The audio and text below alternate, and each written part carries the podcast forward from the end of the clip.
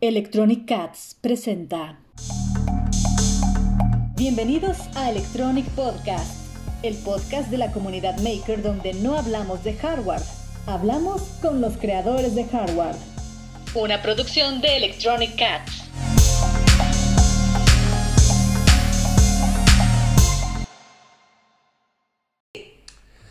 Bienvenidos a Electronic Cat Podcast, mi nombre es Andrés Abás y en esta ocasión regresamos pero con una invitada especial, una invitada que va a estar con nosotros seis meses y de la cual vamos a estar hablando, eh, con la que vamos a estar conversando más bien, y que nos va a presentar eh, un poco de la investigación que está haciendo Electronic Cats.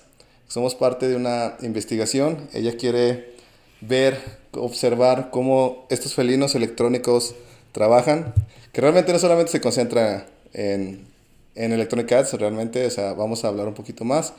Ya vieron el título de este podcast y bueno, vamos a comenzar.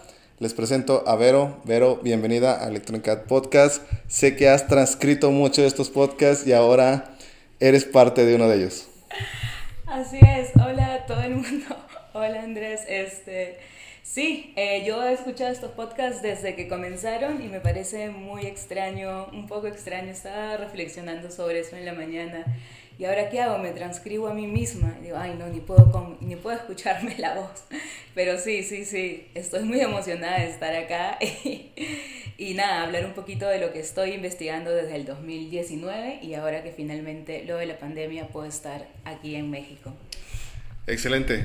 Vero, pues cuéntanos antes que nada, eh, que las personas te conozcan, quién es Vero, eh, qué hace, eh, a qué se dedica y después de eso, ¿Qué está haciendo en México eh, con las empresas, de hardware libre como Electronic Arts? Un poquito, ¿no? Sí, perfecto. Bueno, yo soy bachiller en filosofía por la Universidad Católica del Perú. Este, soy de Perú, soy de Lima.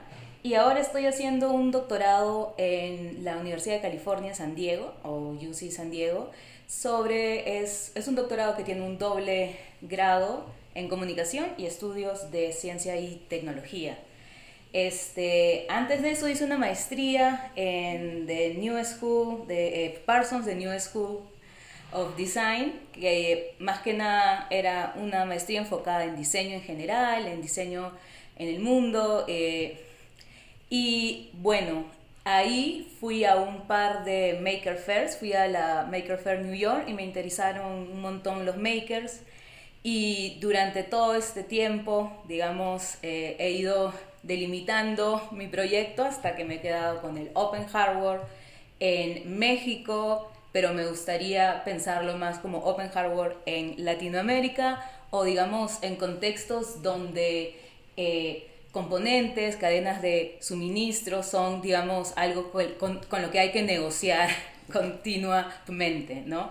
Este, eh, durante la pandemia no pude venir a México, estaba a punto de venir y literalmente cerraron la pandemia, cerraron las fronteras el día que iba a viajar a México. Este, y justamente ya he podido llegar. Eh, antes de venir entrevisté, debo haber entrevistado como a 50 makers en México y como 20 makers en los Estados Unidos también. Eh, especialmente mientras hacían las caretas para, las, para, la, para los trabajadores de, digamos, que estaban en el área de salud, eh, más que nada. Y bueno, después de eso seguí entrevistando a gente, como bien dice Andrés, escuché todos los podcasts, los transcribí, este, fui a todos los eventos que durante estos dos últimos años han sido virtuales, ¿no? Talentland, este, eh, pero también presentaciones en YouTube.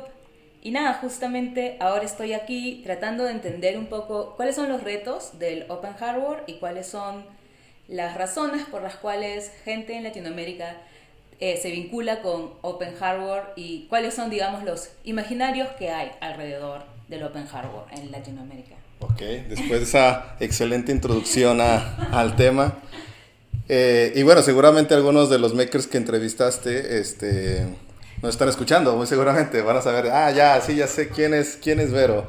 Eh, me quiero regresar a la primera parte de la introducción que mencionaste y es la Maker Fair de Nueva York. O sea, cómo alguien eh, cómo Vero termina en una Maker Fair y una Maker Fair de Nueva York. ¿Es algo que tú estabas buscando? ¿Es, ¿Terminaste ahí por casualidad? ¿Lo viste en internet? Eh, y de ahí se detona tu investigación o ya venías trabajando algunas cosas y terminas yendo a un evento de este tipo como la Maker Fair. Digo, sé que después viniste a la Maker Fair de Jalisco, estuviste aquí, pero ¿cómo llegas a este tipo de eventos alguien que realmente no está tal vez tan cercano al, al medio, ¿no?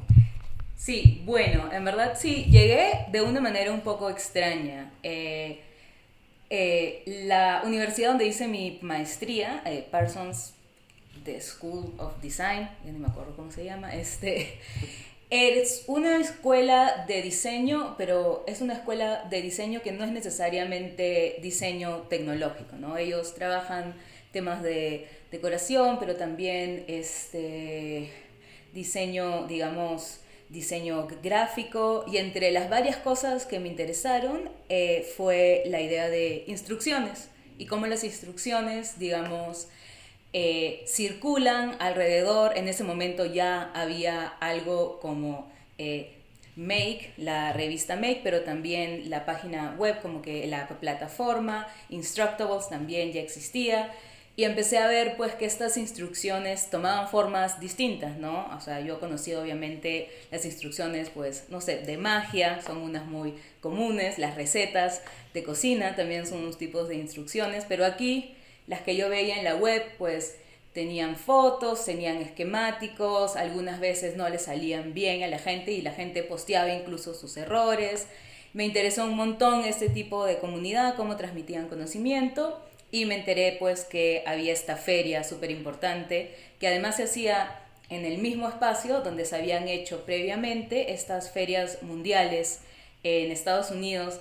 Creo que México sí participó en varias, habían eh, pabellones, pero es ya una tradición muy muy antigua, muy extraña, eh, donde habían partes, se mostraba tecnología, se mostraba también arte, en algún momento también se mostraron otras culturas. Eh, y bueno, me interesaba, digamos, ese aspecto eh, de las Maker Fairs. Y cuando llegué a la Maker Fair, participé como voluntaria enseñando a bordar este, a un montón de niños me di cuenta pues que había mucho más ahí y decidí eh, seguirlas, eh, pero cuando me mudé para la Universidad de San Diego en California, la UC San Diego, las Maker Fair tenían, digamos, un enfoque distinto, mucho más tecnológico, ¿no? La original era de San Mateo en, en me olvidé, en The Bay Area, y bueno, ahí sí cambió un poco este, mi enfoque, ya no eran tanto las instrucciones, sino cómo la tecnología se mostraba al, al resto y cómo también a través de eso se, digamos, creaban imaginarios sobre, la que sobre lo que la tecnología podía hacer por uno, por nosotros, no por la sociedad e incluso por, por, por ciertos grupos, ¿no?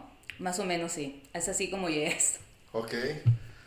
Interesante, eh, interesante cómo llegaste, o sea, es, es, algo que es muy curioso cómo mencionas la parte de la magia de las recetas, o sea, que es eh, cómo, nos das, cómo nos da instrucciones y paso a paso, pero cómo también eso se, se vuelve algo que cualquier persona puede hacer ahora, ¿no? O sea, que es subir tu tutorial a internet y que lo vean las personas y que puedan replicar lo que tú hiciste. Eh, digo, a mí mucho de la parte, a veces me decían, y lo sigo yo pensando, es que, ¿cuál es la diferencia entre un maker y un, una persona que, no, que ya hace, ¿no? Digo, siempre existen personas que hacen. Creo que para mí la diferencia mucho es que es el maker, o sea, el nuevo maker es, no solamente hace, sino lo sube a internet, o hay este cambio generacional de, lo sube a internet para que tú lo puedas replicar en el otro lado del mundo o a un lado de mi casa, y ya no solamente me quedo yo con el hacer y conservarlo para mí, porque al final siempre hemos construido, siempre hemos sido eh, seres que construimos, pero esta parte de compartir es algo más extra. ¿Cómo, ¿Cómo, terminas en la Jalisco Maker Fair? Porque yo, o sea, yo estuve allí y creo que varios de los que nos escuchan estuvieron allí, eh, organizada por el Garage Hub, por los makers de, de Guadalajara, eh, en uno de los parques más grandes de Guadalajara. cómo terminas en Jalisco Maker Fair. Y creo que de ahí también empieza un poco ya lo de esta investigación que después se tiene que transformar, ¿no? Sí. A ver, yo llegué a San Diego y empecé a asistir. San Diego tenía una Maker Fair. Y en verdad llegué a esta Maker Fair, pero yo estaba decidida en que quería hacer las ferias en Latinoamérica. Me interesaba eso, eh, este, pero sí empecé a ir a las de San Diego para ver, digamos, cómo, cómo se hacían ahí. Eh, digamos, curiosamente también se hacía en el espacio donde había sido una feria mundial, que era la exposición, la Panama Exhibition de 1920 algo creo. Este, y mientras estaba ahí me di cuenta que varias, varias personas de, de eh, Tijuana iban a presentar sus cosas. Y dije, a ver, ¿dónde más en México? Y bueno, no sé si se acuerdan, tal vez vaya eh, la página web de Make tenía un mapa con todas las ferias y vi que había una feria que no era una mini Maker Fair, era una Maker, Fair, que implica pues un montón de otras cosas, implica tener invitados.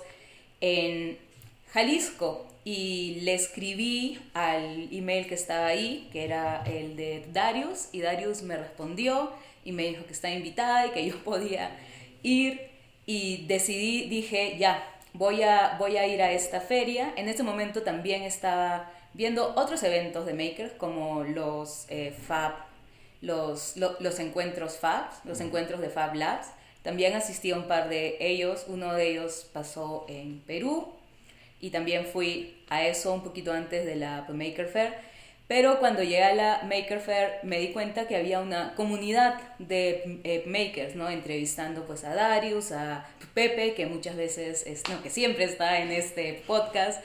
Me di cuenta que había gente pues en Aguascalientes, que había gente en Ciudad de México, que había una comunidad y dije, y que, y que me interesaba que no estaba necesariamente instalada en universidades, ¿no? Y dije, ah, esto me parece interesante también ya a través de los Fab Labs había conocido gente en Tijuana, gente en la Riviera Maya, eh, gente en Puebla, donde hay un Fab Lab muy grande, muy importante en Ibero Puebla, y decidí que iba a ser México. Y en ese momento, aún joven yo, este, y ingenua, pensé que podía ser pues todos los makers en México, que me podía pasear por México.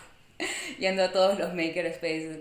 Eh, y finalmente, bueno, en un momento tuve que presentar mi investigación. Cuando estás en un doctorado hay un examen donde presentas tu proyecto y tu comité te lo revisa. Y una de las cosas que me dijeron es, no hay manera en que tú puedas pues, viajar por todo México. Este, me dijeron, es muy diverso, es muy grande, tienes que encontrar una región y, y céntrate en esa y luego de ahí puedes hacer, digamos, afirmaciones más generales. ¿Y tú cómo es que no puedo? Sí, creo que puedo.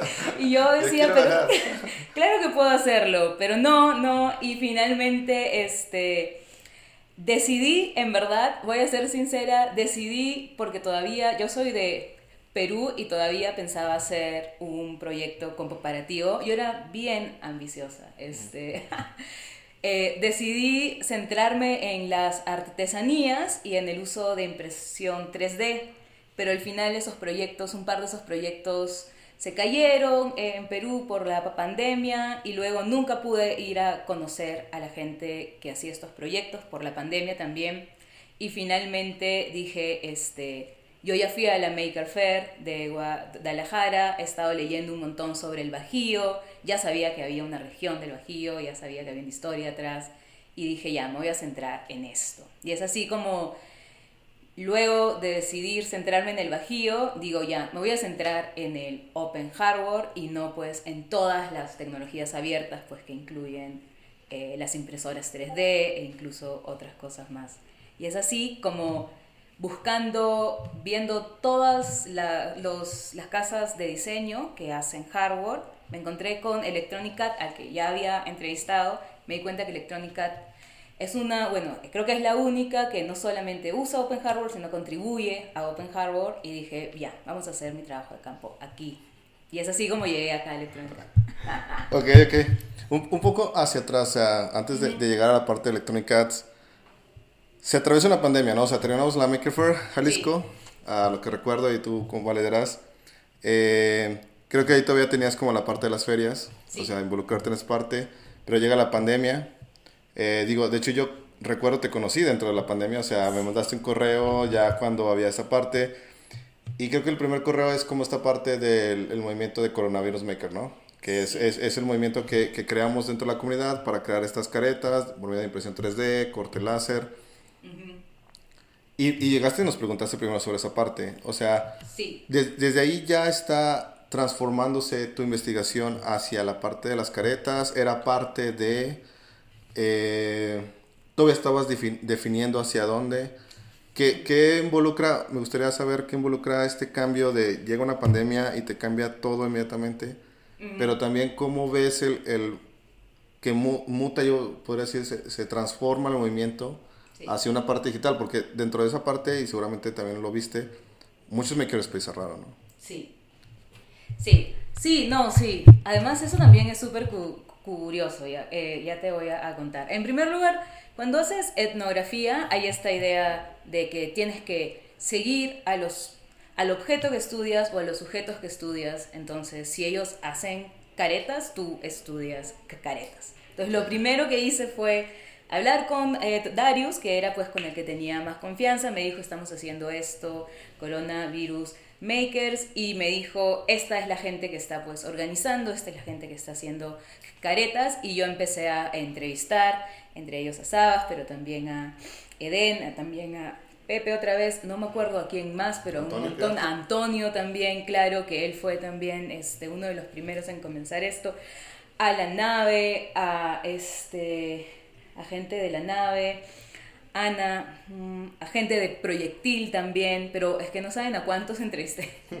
también entrevisté a gente haciendo caretas en Estados Unidos y creo que eso fue importante porque mientras la gente en Estados Unidos no no se preocupaba tanto por los materiales que llegaran o no. Cuando empecé a entrevistar en México, sí, sí había pasado pues que Estados Unidos, donde llegó la pandemia primero, se había llevado un montón del plástico y que este, de México también, y que ahora México necesitaba y había que resolver. Y ahí entrevistando me di cuenta que mucha gente que trabaja, que yo consideraba... Eh, makers, ¿no? Que tenían makerspaces, que habían, este, que en ese momento estaban o trabajando virtualmente y, digamos, coordinando esta, esta iniciativa pues gigante o haciendo caretas, tenían mucho conocimiento de cadenas de suministro, ¿no? Tenían este, proveedores o sabían dónde conseguirlos, si no habían trabajado con, este, acetato antes, sabían a quién hablarle para que les trajeran. Y eso me pareció que, que eso fuera un tema en mis entrevistas en México y que no lo fuera en las de Estados Unidos, me pareció que era importante. Pero además ya en la Maker Fair, entrevistando a eh, Pepe, que se había encargado de el stand de soldadura, como que él ya me había hablado de cómo habían hecho el charrito. Sí, sí y me había contado, y me había hablado de cadenas de su ministro. Y, y, ya hice este contacto y dije, ¿qué hay ahí? Acá hay algo. Y creo que nadie ha investigado sobre esto. Y creo que es bien algo de... Es algo que es muy propio de lugares como Latinoamérica o lo que académicamente se llama el sur global, donde componentes pues no llegan así, no abundan necesariamente, ¿no? Y hay que negociar las maneras en que llegan. Y es así como apareció este tema que ya había aparecido, pero yo no me había dado cuenta y que con las caretas fue como que, ah, ok, esto es importante. Y además también me di cuenta, eso era como que, eh, digamos, el cómo conseguían materiales, pero ahí también me di cuenta lo importante que era lo abierto y, digamos, las negociaciones que tenían que hacer con con lo que, con, lo que se considera pues diseños abiertos, ¿no? Cómo validaban diseños, cómo navegaban temas de eh, certificación para cosas médicas, cómo compartían ciertas cosas, cómo traían, digamos, alguien validaba caretas en España, entonces ustedes medio que sabían eso, se, digamos, construían sobre eso para ver cómo validaban cosas en México, para, para decir, no somos los únicos, este, en España también lo hacen, y, ese, y esa manera de producir no solo conocimiento, ¿no? sino eventualmente pues un producto que la gente pudiera usar en un contexto de, de totalmente colapso, de, de, de modos de certificación, modos de validación o procesos y de cadenas de suministro, dije, esto no puede haber nacido de la nada, esto debe tener algo atrás que, que ya hacen en el día a día, ¿no? Y bueno, fue así más o menos que yo recuerde. de, mis vagos recuerdos a través de todo este caos. Sí, o, sea, lo venías platicando y yo decía, es cierto, o sea, hay, hay recuerdos de estar encerrados, estar platicando mientras ah, pasaba todo esto, coordinación, o sea, y suena, suena ahora que lo vamos atrás es algo bonito, pero mientras lo estábamos viendo era como, ¿cómo lo vamos a hacer, no? O sea, cuando el gobierno decía, no, no te voy a aceptar las caretas, o no, no vas a recibir, o no, o sea, ¿cómo podemos apoyar? Y es súper interesante. Entonces empieza a ver este problema de la cadena de suministro y es súper interesante cómo lo mencionas de Estados Unidos nunca piensa en ese punto, ¿no? Estados Unidos como, ay, venga, aquí está, me llega en dos días, un día, al día siguiente. Y México es, no, tengo que esperar 15 días y luego hay un problema de importación y luego importación no me lo va a dejar pasar y luego X o Y. Em, suben los costos de importación también por la parte, o sea, es más caro el producto aquí que en Estados Unidos. y entonces descubres este punto de, de, los costos, pero ¿por qué no tal vez, o sea, en el mundo maker es, a lo que mencionas, es un problema común, ¿no? O sea, tanto en la impresión 3D como tal vez en la parte de láser, en la parte de... ¿Por qué el hardware abierto? Digo, todas estas herramientas que mencionamos son abiertas o tienen su variante abierta. ¿En qué momento dices, ok, el hardware, que es directamente embebidos, electrónica, creo que es por donde debería de ir? Ah, a ver, yo creo que en verdad este fue, digamos, en primer lugar, cuando recién empecé a entender que era el hardware abierto, este, como que lo entendí como incluso eh, las impresoras 3D como que podrían entenderse como hardware abierto, ¿no? Pero las impresoras 3D, digamos, este, como que tienen, digamos, otro, van como que están en conexión con otras prácticas, tal vez prácticas más de manufactura, y la verdad, esa fue más que nada una, por una parte, una decisión práctica, por ejemplo, cuando te entrevisté, tú claramente Electronic no estaba funcionando físicamente, pero sí se habían movido algo virtual. En cambio, los maker spaces que se, digamos, que trabajaban más con impresión 3D habían cerrado totalmente. Y en verdad, las primeras entrevistas que hice en el 2020, eh, todos creo estábamos en un poco ataque de pánico y muchos eran, yo no sé si esto, yo no sé si este Makerspace va a seguir. Y varios sí no siguieron. Este, entonces yo tuve que pensar como que a futuro qué va a pasar, qué podría pasar y decidí, dije ya, eh, yo también como estudiante tengo un tiempo límite para acabar la, la, carrera, entonces dije ya no puedo hacer las ferias, no sé cuándo van a volver las ferias, tal vez nunca vuelvan, tal vez nunca salgamos de nuestras casas. Este, yo también pasaba por un momento oscuro este, mentalmente eh, y dije tal vez los makerspace no vuelvan, ¿no? Pero este, el hardware abierto había, bueno, ustedes habían, digamos, implementado esta, este sistema de virtualmente podemos dar clases y te podemos mandar el kit. Y dije, ya, esto de acá sí podría seguir, ¿no? Y dije, voy a hacer eh, hardware abierto. Además también, este, yo siento que, por ejemplo, Arduino eh, era una marca como que no, no solo de México, sino mundial y ya había leído un par de cosas de ellos y dije, ah, qué interesante esta filosofía y ustedes también como Electronic Arts la seguían y dije, esto no es solamente, digamos, de hacer un modelo de negocio, sino de, de tener una ideología detrás, de tener una idea de lo que la tecnología debería ser, ¿no? para todos, abierta, y cómo esos dos pueden combinarse. Esos son más o menos lo que yo pensaba cuando decidí y dije, ya, voy a dedicarme al hardware. Ok.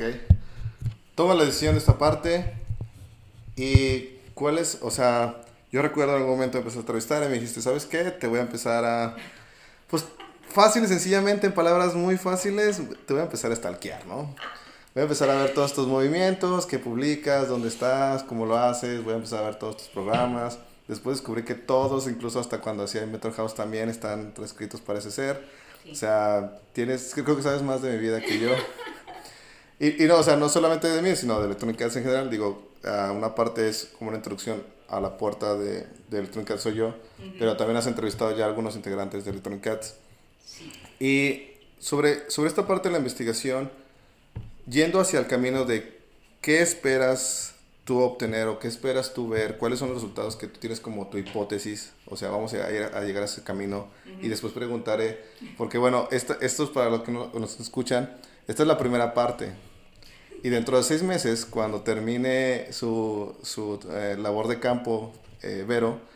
haremos otro podcast, otro podcast dentro de en diciembre, noviembre más o menos, donde hablaremos todo eso que, uh, que tú ah, planteas, que puedas ver, o cosas que esperabas, o cosas que descubriste, lo platicaremos. Así que espérenlo en noviembre. Pero bueno, en este punto es, yendo hacia esa parte, ¿cuál es tu hipótesis? ¿Cuál es lo que esperas ver?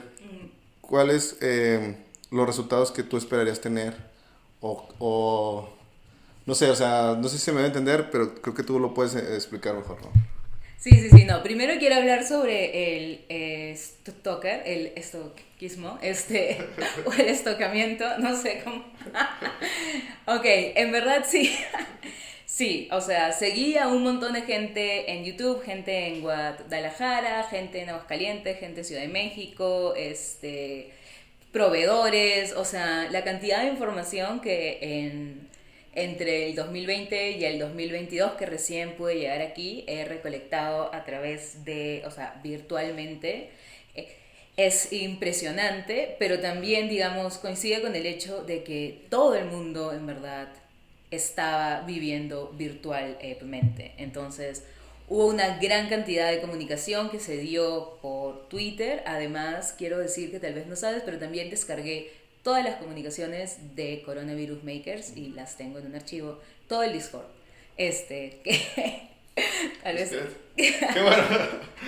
era público, así que está ahí. Sí, sí, este, sí, este, bueno, eh, entonces había un montón de comunicación, conversaciones que yo, eh, digamos, seguí por eh, Twitter para saber de qué hablaban, ¿no? Cuáles eran las preocupaciones, cuáles eran los retos, cómo se hablaba de hardware. Este, me acuerdo también, iba a las reuniones de robótica que, eh, del grupo de robótica que lidera eh, Diana Ner también. Este, la entrevisté también, entrevisté a Agüero. También, por ejemplo, seguí, eh, que es algo muy común en los estudios de tecnología, seguir al objeto. Entonces, seguí la vida del Cat Sniffer desde que comenzó, dónde se presentó. Tuve la ventaja de que todo era virtual, entonces todo terminaba eventualmente en YouTube. Este, vi cómo se presentó en DEFCON, cómo se presentó en distintos lugares, entrevisté a Paulino, entrevisté a Güero, entrevisté a Andrés sobre el Car Sniffer, luego lo seguí en otras presentaciones que eran más, digamos, sobre Open Hardware en general, eh, no necesariamente este, eh, el Car Sniffer es una herramienta de, eh, de, para gente que desarrolla IoT, entonces creo que había, un, había una presentación que hiciste tú, Andrés, que era hacia la soberanía digital, que, era, que habían invitado a unos investigadores de Argentina que estaban desarrollando herramientas para hacer eh, procesos químicos uh -huh. que no podían costear ¿no? desde Argentina. Y no me acuerdo quién más también tenía un eh, makerspace, pero me acuerdo haber ido a esa presentación y haber dicho, este, ¿es esto algo que sí, o sea, así, es, esta es la construcción del Open Hardware en Latinoamérica, como que la, la vemos como algo que podría darnos soberanía tecnológica, era, este, porque podría darnos una vía para poder crear nuestros propios componentes, nuestras propias herramientas. Y esa idea, esa pregunta se me quedó y eso, digamos, es un poco alrededor de lo que genero mis preguntas de investigación y, digamos, mis hipótesis, pero a grandes rasgos hipótesis, ¿no? Porque yo he venido acá a observar y a que cualquier cosa que pensé que está pasando aquí sea totalmente eh, descartado y comenzar, digamos, de cero. Pero sí, te puedo decir algunas de, digamos, mis hipótesis, lo que pienso, ¿no? La primera es lo que ya dije, ¿no? Que las cadenas de suministro son un tema muy importante para la gente que desarrolla eh, Open Hardware, que este, además tienen, digamos, una vida, o sea, tienen una vida eh, geopolítica, ¿no? O sea, Estados Unidos no le vende eh, semiconductores a cualquiera y no le vende cualquier semiconductor, solo hay ciertos lugares donde se hacen chips, solo, o sea, hay un lugar donde se producen las máquinas que se hacen chips. Entonces, negociar cadenas de suministro es, digamos, vincularse con, estas, con estos circuitos globales de producción.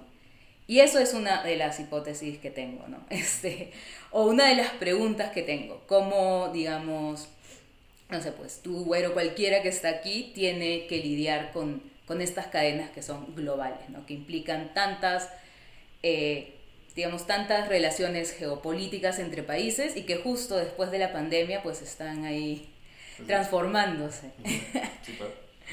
Esa es la primera. Pero quería saber tú qué piensas sobre eso. oh, eh, creo, que es, creo que es algo, o sea, de lo que internamente no nos damos cuenta los que hacemos hardware. O sea, es tan común el problema que consideramos que es algo a lo que tenemos que enfrentar siempre, ¿no? O sea, hemos nacido con, con ese problema, se puede decir. Hemos vivido, que tal vez, no sé si realmente a veces considero un problema, sino que es no sabría cómo verlo, o sea, pero ahora que, o sea, porque realmente nosotros nos damos cuenta de esto, que dices, en Estados Unidos no se sufre tanto con esto, hasta que tú lo mencionas, ¿no? O sea, la verdad, o sea, porque entonces es como, ¿cómo que no todos están viviendo lo mismo? Digo, tal vez ahora con el short, tal vez sí, o sea, es algo que están dando cuenta. Eh, creo que el short está afectando a todos a nivel mundial, pero aún así, de todos modos, hay una ventaja. Eh, es interesante, o sea, creo que no tenemos esa perspectiva, y digo, los que nos escuchan por ahí igual también pueden eh, mencionarlo. Eh, y es interesante, creo que sí es un punto clave y es un punto a estudiar y espero que lo puedas observar aquí. Sí, ya, tengo otra segunda, digamos, hipótesis que ya creo que te la mencioné ayer en el almuerzo, conversando sobre mi proyecto, este, que es que por, o sea, ¿por qué ocurre esto, digamos? Porque tienen que pensar tanto en las cadenas de suministro, también hay un, digamos, entienden la tecnología, no pues, o sea, de una manera particular que tal vez diseñadores en lugares como Estados Unidos no, no necesariamente la conciben, ¿no? A veces diseñar solamente es diseñar el sistema y no necesariamente tener que pensar en cómo se trae algo, cómo se importa algo, este, este, va a haber lo suficiente para hacer, digamos, esta cantidad.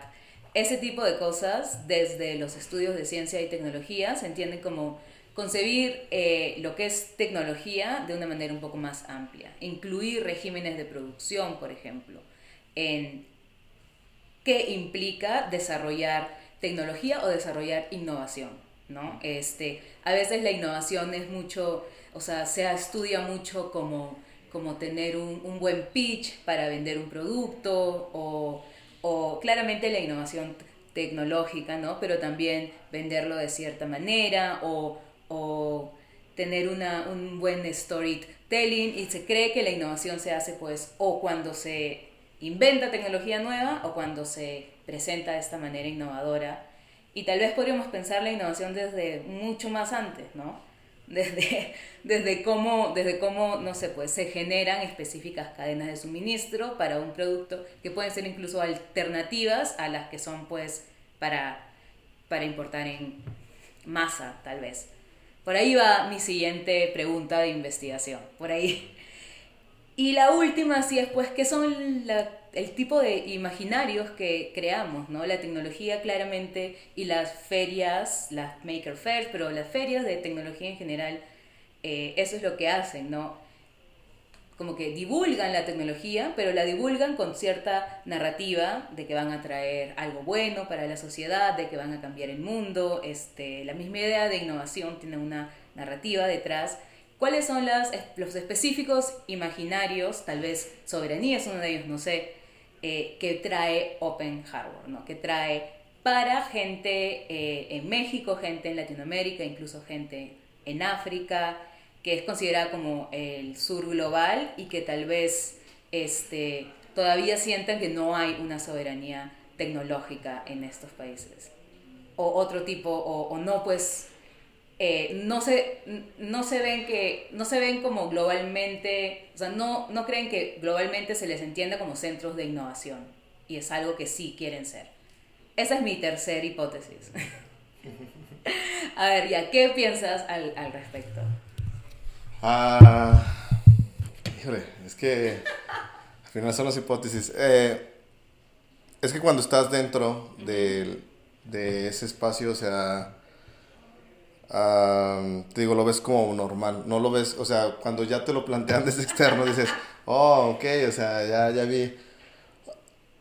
O sea, mm, creo que una parte al final de lo que pensamos como movimiento maker y de las eh, tecnologías abiertas, digo, tal vez es una opinión muy personal, porque yo vengo de, de un mundo en, en, que conocí primero software libre, ¿no? Por ejemplo, o sea, conocí software libre y para mí fue un cambio muy drástico de, mira, esto es, yo lo puedo ver, lo puedo abrir, lo puedo modificar y sobre todo me gustó mucho la comunidad ¿no? que hay alrededor de todo esto. Y creo que es muchas de las cosas que impactan a las personas cuando se dan un primer acercamiento a este tipo de comunidades, como de, ¿por qué? ¿no? Acabo de hablar hace poco con, eh, con un amigo que hizo una tesina hace mucho sobre Inventor House. Y decía, es que yo lo primero que, que me llamó la atención es que todo este conocimiento abierto, o sea, ¿cómo, ¿por qué generan todo este conocimiento de una manera abierta y está ahí para que las personas puedan consultar? Y cuando vienes de otras áreas dices, es muy extraño, ¿no? O sea, esto todo normalmente era cerrado, privado, eh, tienes que consultar, yo lo que sé, lo sé. Y va mucho a, a que te cambies el paradigma. Digo, no sé si es soberanía, soberanía al final, como tú lo dices, porque al final también dependes, o sea, si hablamos completamente de soberanía, por ejemplo, es, yo al final dependo de que China me provea, ¿no? De que Estados Unidos sea un proveedor. O sea, y aunque muy, yo pueda tener cierta tecnología, puedo desarrollar ciertas cosas, si ese proveedor no me lo da, yo me detengo. O sea, no puedo crear esa tecnología que, de la que yo dependo al final. Pero sí tal vez puedo crear opciones o alternativas más económicas eh, para las personas, que es algo que también en algún momento Electronic Arts inició por esa parte. Muchos de los productos, primeros productos eran como, sí, tal vez es, algunas personas podrían decir, es una copia de tal producto, pero es una copia tal vez que tratamos de mejorar y con un precio que es mucho más viable que eh, comprarlo en Estados Unidos. Digo, una de las cosas por las que Arduino se ha hecho popular, yo lo creo a veces es porque las copias chinas fueron muy baratas en su momento. O sea, tal vez si, eh, si no hubieran existido las copias, tal vez Arduino realmente tal vez no se hubiera podido. Digo, ahí todavía hay un análisis, ¿no? Porque tal vez realmente las copias chinas vinieron a abaratar esa tecnología, pero tal vez si, si si no hubiera existido las copias, tal vez los compraríamos al precio que es. Digo, es un debate completamente y no podemos saber porque al final no pasó. Es una, en un mundo diferente o una multiverso, habría, que, habría que olearlo. Pero ese tipo de cosas es lo que permite el open source, al final. O sea, tanto bueno como malo, podría decirse, pero te da alternativas y tú decides. Y es un debate también al final. Eh, que alguien llegue, digo, alguna vez alguien llegó y me dijo, oye, es que estas personas copiaron tarjeta y es como, pues es, es, es abierto, o sea, ¿me tendré que enojar? O sea, ¿en qué punto te pones como, me voy a enojar o me tendría que alegrar porque mi producto llegó a tal éxito que alguien lo copió, que alguien dijo, tengo que copiarlo y hacer una versión eh, china una versión mejorada? Y tal vez me tendría que halagar, ¿no? Porque el, el, momento, yo siempre he dicho, el momento que uno de los productos alcance a ser tan clonable como un Arduino, yo me sentiría feliz, realmente. Yo sería muy, muy, estaría muy contento porque realmente estaría logrando esa parte de la gente adoptó esta tecnología y lo está replicando y lo está haciendo. Que ahí ya involucra otra, otras cosas, ¿no? Por ejemplo, no podemos usar mi marca y demás, pero eso es completamente distinto. Y ahí es como las variantes de la soberanía, ¿no? O sea, que tal vez ahí yo podría ver que hasta qué enfoque tal cual, eh, bueno, ¿cómo le diría? O sea, ¿hacia qué punto de soberanía, no? Sí, o sea, no, sí, y la pregunta de soberanía es interesante porque en verdad, no sé, podríamos ver, ok, ¿es soberanía o no? O podríamos ver, como bien dices, ¿no? ¿Cómo se construye una nueva definición de soberanía? Pues si algo como el, el semiconductor tiene esta específica cadena de suministro que tal vez nunca eh, cambie, ¿no? Tal vez este, eh, geográficamente solo es esta cadena de suministro posible, no sé, por temas de cómo se producen, este, eh, cómo se produce un semiconductor y tal vez en lugar de ver si es soberanía o no, tal vez cuál es la soberanía que se logra, ¿no? cuáles son los límites incluso de pensar open hardware como soberanía o como trayendo soberanía y cuáles son las posibilidades que se abren, ¿no? Pero sí, además quería decir que en verdad cuando me estabas diciendo me debo sentir halagado porque me copian, me acordé de una vez que hace miles de años entrevisté a, a alguien que había hecho una película en Perú y decía, es un orgullo cuando me encuentro en este lugar donde venden todas las películas piratas. Sí, todas las películas piratas y encuentro la mía, digo, pero qué tal orgullo. Y me hace pensar que tal vez pues no, o sea, esta no es la primera vez donde, no sé, una versión de lo abierto en Latinoamérica pues pues se, o sea, como que ocurre y, y genera pues estas percepciones o estas relaciones culturales de si me copian es algo bueno. Sí, es que, es que, es que la parte, o sea, pero es que tú consideras, o sea, que es, es, es muy diferente el éxito, ¿no? Que tú podrías decir, el éxito de mi producto, que, ¿para qué lo quiero hacer, no? Que quiera... Porque al final cuando tú creas tecnologías abiertas es, quiero, o bueno, en nuestra perspectiva es, estoy haciendo esto abierto para que pueda llegar a cualquier persona, en lo, en lo más posible, claro, o sea, porque al final nosotros vendemos cosas físicas. Sí. Entonces, cuando nosotros abrimos el hardware es para tratar de llegar a las comunidades que los necesiten. A veces es muy específico, por ejemplo, la parte de seguridad, pero hay tarjetas de desarrollo que hemos creado como de que puede llegar al mayor público y que de aquí incluso si tal vez no lo tienes, tú lo puedes hacer en tu casa, si tienes las herramientas necesarias, o puedas basar tus proyectos de aquí para desarrollar tecnología. Y uno de los sueños de electrónica, siempre lo hemos dicho, sobre todo en la parte de educación, es que podamos crear, haya una empresa de México que pueda llegar a ser hardware como lo es a nivel mundial reconocido como lo es Apple, como lo es eh, Microsoft, como lo es Xiaomi, que realmente no existe en Latinoamérica. O sea, no, no podemos ahorita, si nos ponemos a pensar es, ¿cuál empresa de tecnología que cree computadoras o smartphone?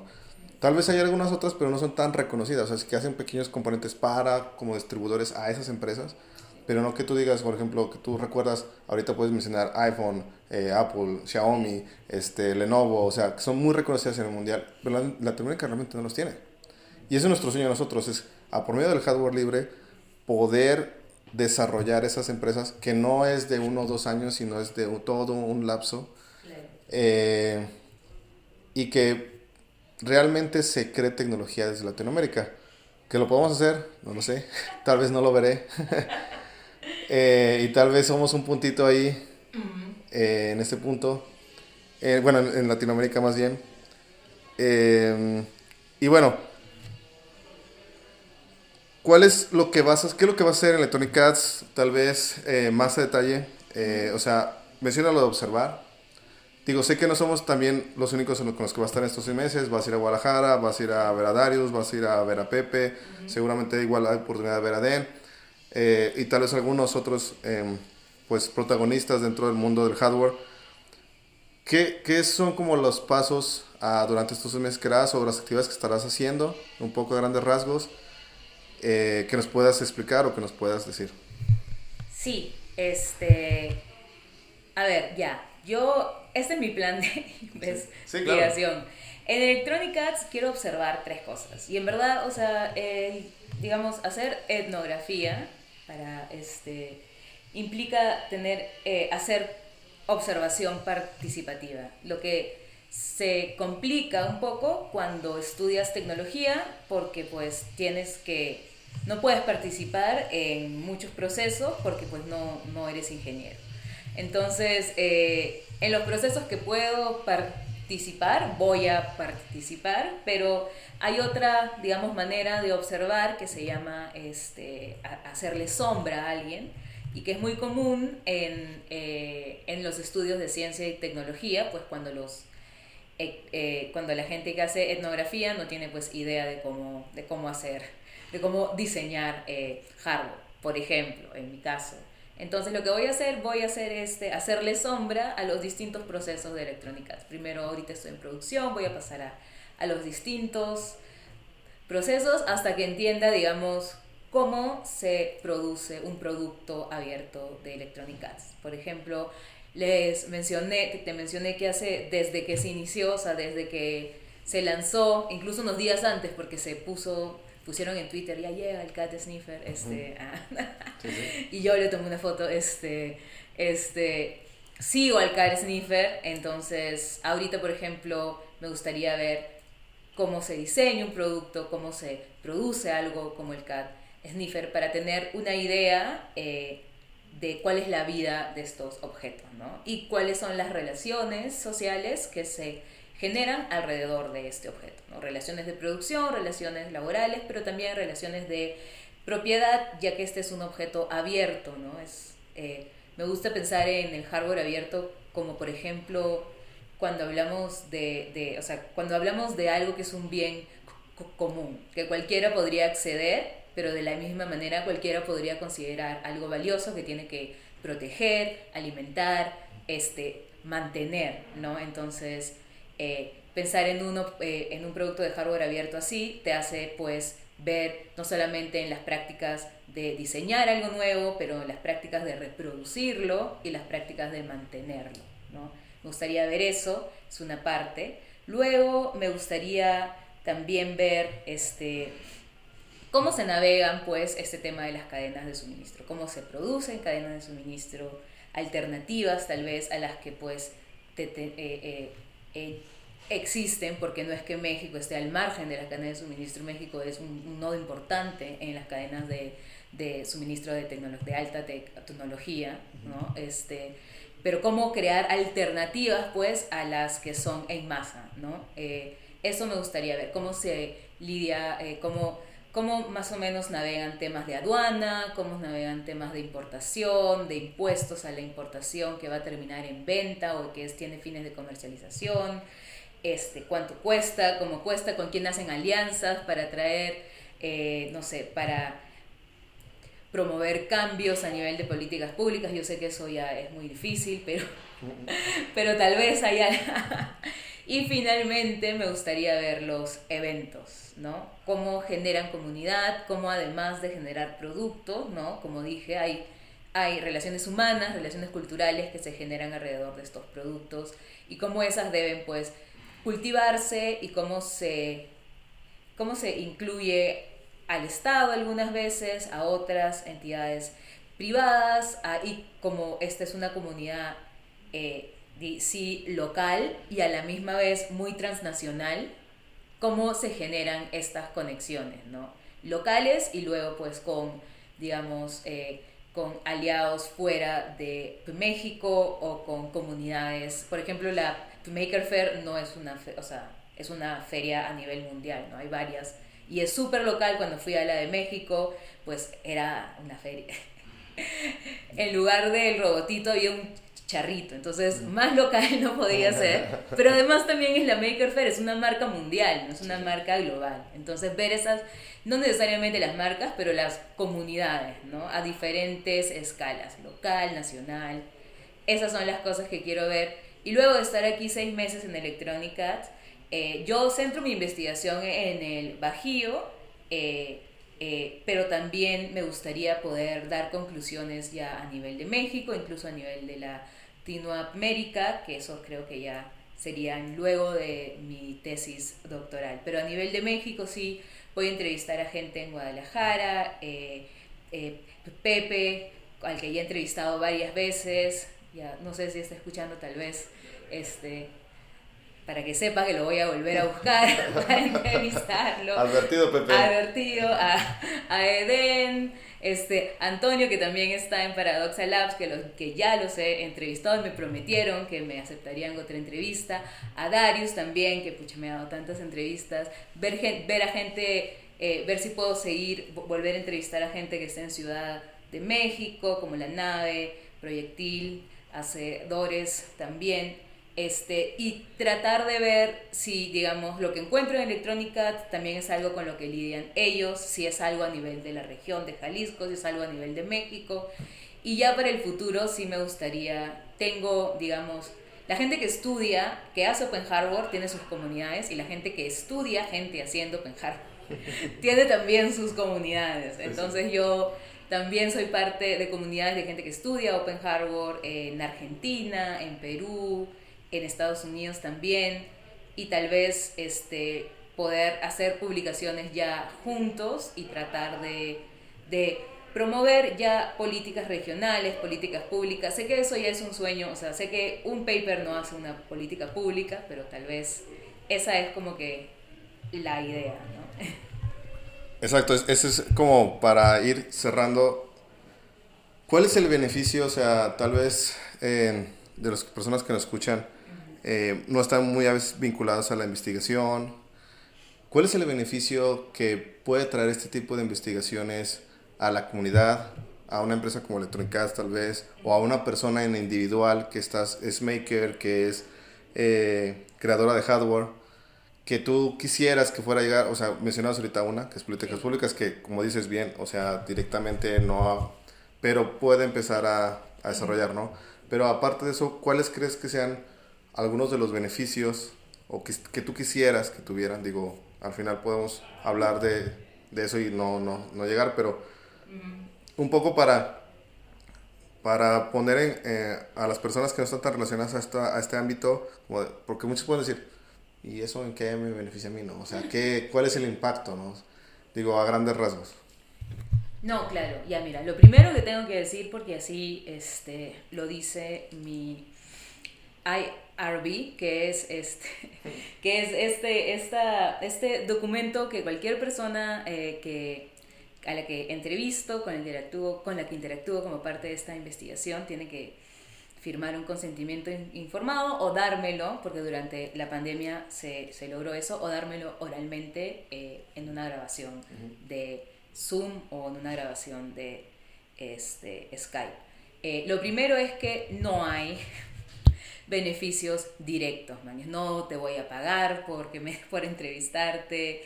Este, estas publicaciones no van a salir por los próximos 3, 4 años, pero definitivamente este, sí creo que si la documentación es algo importante para el Open Hardware, yo veo mi trabajo como parte de esa documentación. Tal vez no solamente, no no el código, pero sí, o sea, cuáles son las prácticas culturales alrededor. Y creo que otros estarían de acuerdo, porque por ejemplo, David Quartiers publicó algo de las cacaretas, es un artículo académico, este, que bueno, lo leí obviamente, eh, y claramente este, este, sí, digamos, explica qué pasó, cuáles fueron los retos, cuáles fueron las dificultades, y yo creo que cosas así ese tipo de reflexión que regrese a los eh, eh, makers es importante, ¿no? Que vean que algunos de sus problemas no son locales y tal vez son más, digamos, transnacionales que pasan en otras partes, que algunos sí son locales o que algunos son regionales. Esa reflexión eh, sobre las prácticas que haces, que ocurre a través de alguien más que hace tal vez un paper un poco aburrido, no me este, son importantes. Y eventualmente sí, lo de políticas públicas no es pues que mi investigación va a generar, digamos, una política pública que debe, que eventualmente podría ser promovida en el Estado, pero cuando redactas una política pública sí tienes que basarte en artículos académicos, en investigaciones, y una investigación como la que estoy haciendo, que es, digamos, que tiene un enfoque que es micro en las prácticas de una firma o de un estudio para luego ver si esas cuáles son los problemas que o los retos o que también ocurren a nivel nacional o regional, sí ayuda un poco. Y finalmente, este, tal vez, eh, no sé, habría la posibilidad de, eh, no sé si entender mejor qué es las tecnologías abiertas, pero sí, ¿no? Mi trabajo va a concluir cosas no solamente de hardware abierto, sino de lo que significa abrir una tecnología y qué es lo que pasa con eso, ¿no? ¿Qué es, cuáles son los pros, cuáles son los contras, cuáles son las, digamos, las consecuencias que no nos, que, que no pensamos iban a pasar y que, y que, y que tal vez ahora que, que lo abierto ya tiene unos años en el mundo empiezan a surgir, ¿no? Este, sí, algo así como en, en estudios de diseño se les llaman uh, unintended consequences, que es cuando pones un diseño en el mundo y la gente lo usa de una manera que nunca se te ocurrió. Y ya, pues ahí están. Como la botella de agua, que ahora es un problema mundial. exacto, exacto. Espero que el cada sniffer no termine siendo un problema mundial. ok, ok, eh, eh, yo, o sea, no, no, es la primera investigación en la que percibimos como Electronic Cats. Bueno, y también personalmente yo, porque cuando estábamos en Metro House, eh, también se llegaron a hacer algunas investigaciones. Digo, eh, parte de lo que también he estado tratando de llevar es que conozcas a esas personas, digo, tratar de unir como al final mucho de lo que previas investigaciones investigaron qué eran los makerspace, las comunidades de makers en México y que todo esto al final va dentro de ese contexto, ¿no? Y cómo han ido evolucionando y cómo al final crearon incluso empresas o un modelo de vida o de negocio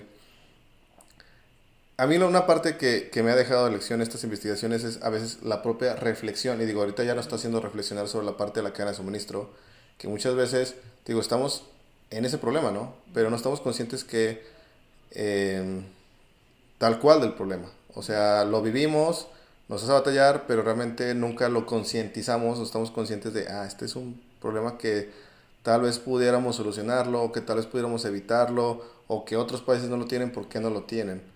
Y que al final de estas investigaciones, y espero al final de esta investigación, digo, como tú dices, al final serán dos, tres años, nos haga cuestionarnos incluso, ¿no? Se podría ser un beneficio de cómo nos, cuáles cosas que a veces nosotros no percibimos, por, bueno, nuevamente es, y lo he dicho varias veces en esta, esta entrevista, es por estar dentro, sumergidos en este ecosistema, no lo vemos. Hasta que llega algún observador externo y es como de, mira, está viendo estos comportamientos, que tal vez a ti te sirva esta información, para poder llevar a, hacia un mejor camino, hacia un fin mucho mejor. Y creo que esa es la parte, digo, he hablado contigo ya previamente en entrevistas y, y me cuestionas y me preguntas y luego yo digo, sí es cierto, ¿por qué hago esto, no? y es bueno, o sea, lo, lo pongo como reflexión por si en algún momento, o sea, alguien de los que nos escucha igual cree que puede contribuir a tu investigación, esté haciendo hardware abierto, eh, de los que nos estén escuchando, eh, pues pueda, o sea, ver una finalidad correcta. Para terminar, Vero, ¿dónde te pueden contactar? ¿Dónde te pueden seguir? Eh, no voy a decir que dónde pueden ver tu investigación porque no la van a poder ver todavía. Pero, o sea, ¿dónde te pueden contactar? Si tal vez tienen interés, si tal vez pueden ayudarte en alguna manera. Eh, o si consideran como de, oye, deberías de estar acá en México en cierta parte o en tal centro de investigación, estamos haciendo esto. Eh, ¿Cómo te pueden contactar? ¿Por qué medios? Adelante. Sí, sí, sí. En primer lugar, eh, me pueden encontrar en Twitter, si les gustaría que los estoque, como estoque Andrés, no, mentira, si les gustaría contactarme, eh, mi Twitter es eh, Veronia, de chica, E-R-O-N-I-A. Este, luego, si te he entrevistado en algún momento y has aceptado ser parte de esta investigación, incluso si luego decidiste que no y que lo único que querías de interacción fuera una, era una entrevista, tienes todo el derecho de contactarte conmigo y preguntarme de qué va, en qué va, cuáles son, qué es lo que he encontrado hasta ahora y yo, bueno, te voy a decir prácticamente lo que he dicho acá porque eso es lo que he encontrado hasta ahora.